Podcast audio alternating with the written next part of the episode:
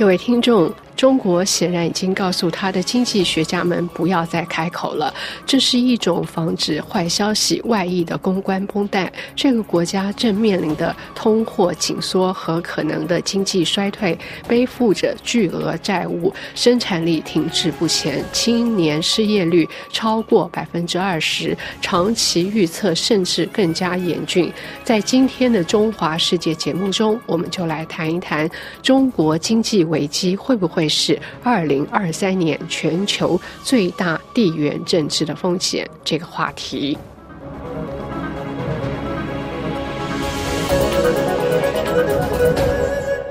几年前，大多数的经济评论人士认为，他们正在目睹一个帝国巨兽的崛起，甚至可能是中国世纪的到来。如今，人们更常听到的是人口下降，中国的人均 GDP 永远不会超过美国，以及尽管中国规模庞大、实力雄厚，但它的经济最终可能重蹈日本覆辙。日本的快速增长曾经让美国恐惧，然后现。陷入了失去的十几十年。在美国，决策者和越来越多的公众似乎都在关注新冷战。中国的衰退在很大程度上被视为地缘政治竞争。一些人感觉这个消息令他们松了一口气，同时这对美国人的钱包意味着什么，却又充满疑问。还有一些人更加紧张，他们想知道中国的反应，并且担心。安全后果对一个不安定的大国来说，与国内的不满做斗争意味着什么？为了保持增长，中国过去的年增长率为百分之八，现在接近百分之二。拜登总统在八月初说，他以自己独特的方式将这些点联系起来，这不太好，因为坏家伙有问题时就会做坏事。但是，即使冲突不会加剧，中国经济僵尸化的前景也会引发另外一个问题：如果中国经济衰退，甚至更长期的停滞不前，世界其他地区会怎么样？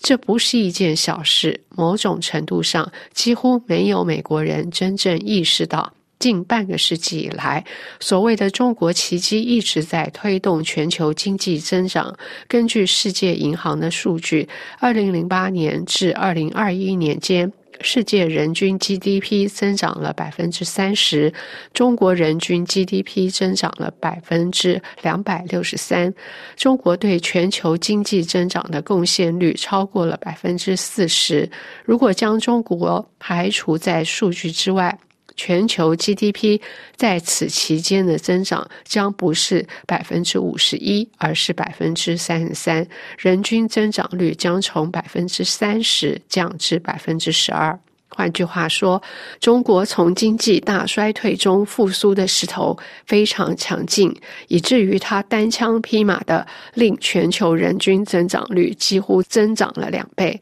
这还不是最令人印象深刻的时期。一九九二年，中国国内生产总值增长百分之十四点二；二零零七年，它达到了同样的峰值。在那之后的十五年里，它的平均增长率约为峰。值值的一半。尽管中国的统计数据是不可靠的，平均值通常会掩盖和抹平很多东西，但中国崛起对低收入群体的影响更为显著。近几十年来，中国有八亿人摆脱了全球贫困。事实上，一篇二零二二年追踪全球发展放缓的文章指出，过去四十年的收益根本不是全球性的，而是中国的。另外，我们也不能够把中国从世界经济史中剥离出来，把其余的部分当作自然的反事实。一个国家的经济轨迹与其他许多国家的经济命运密不可分，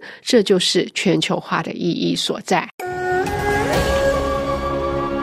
值得注意的是，拜登总统最近在一次筹款会上说：“中国经济是一颗定时炸弹，某种程度上是成立的。几乎所有的信号都表明了中国经济出了严重问题。因此，旅美中国问题时评员邓玉文表示。”说中国经济出现危机并不为过。事实上，从中国民众和企业界的感受来看，真实情况可能比统计数据更严峻。有经济学家，比如诺贝尔经济奖得主克鲁格曼等人，就认为中国长达三十多年高增长的经济奇迹已经终结，将步日本后尘，会有一个失落的十年，甚至比当年日本还。产，当然也有学者不同意这种看法，但中国经济出现严重问题，这是连官方也不得不承认的。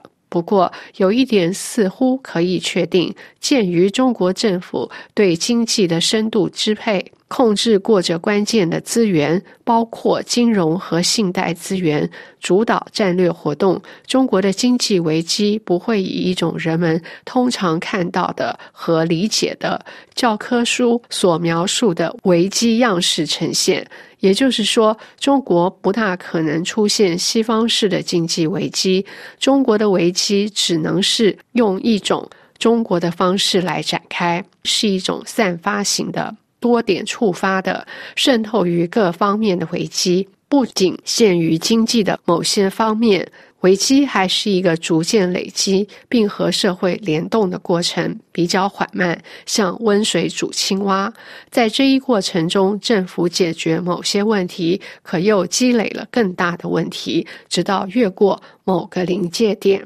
危机才会以一种显形的形式出现。危机一旦爆发，不仅是经济危机，一定是经济和社会的复合型系统性危机，是经济社会和人们价值观的整体崩溃。所以，就此而言，中国的经济危机还处于发展当中，目前只是一个危机的发酵阶段。距离它的总爆发或许需要一个较长的时间，要看中国政府对眼下一些迫在眉睫的问题的解决程度而定。如果考虑中国经济和世界的联动程度，邓玉文表示说：“中国的绝大多数国家，包括西方国家的最大贸易伙伴，中中国的这种增速的意外放缓和内部的各种严重问题，也构成了对世界经济稳定的一个挑战，并进而导致。”可能导致全球的地缘政治风险，那么可以从两个方面来看啊。第一，中国经济困局的外溢效应已经显现。中国政府过去一直自诩这个中国经济是世界经济增长的火车头和这个引进，中国经济对世界经济的增长贡献强劲超过百分之四十，或许这是真的，但也因此啊，中国经济一旦失速。啊，一旦失速，就会造成全球经济出现某种动荡。尤其是高度依赖中国市场和投资的国家，比如和中国的一带一路有密切联系的全球南方国家，就有非常大的可能陷入经济困境。因为这些国家自身的调节能力有限，也几乎不可能获得外界的这样一个资源。他们过去的发展模式将自己锁锁定或者锁死锁死在从中国经济的繁荣中获益。一旦中国繁荣不在呀，就不可能继续让他们享受这种收益。这样一些中小型经济体，大多是贫穷落后国家，因中国经济困难而出现的联动困难，很可能会催生他们的政局不稳和政治风险。这些风险效应呢，不会仅仅出现在他们本国之内，而是向地区乃至全球扩散。这是一个方面。第二个方面。中国经济困局为进一步加剧中国国内的紧张态势，为缓解国内矛盾转嫁危机啊，习近平有可能寻求一条更具对抗性的对外路线。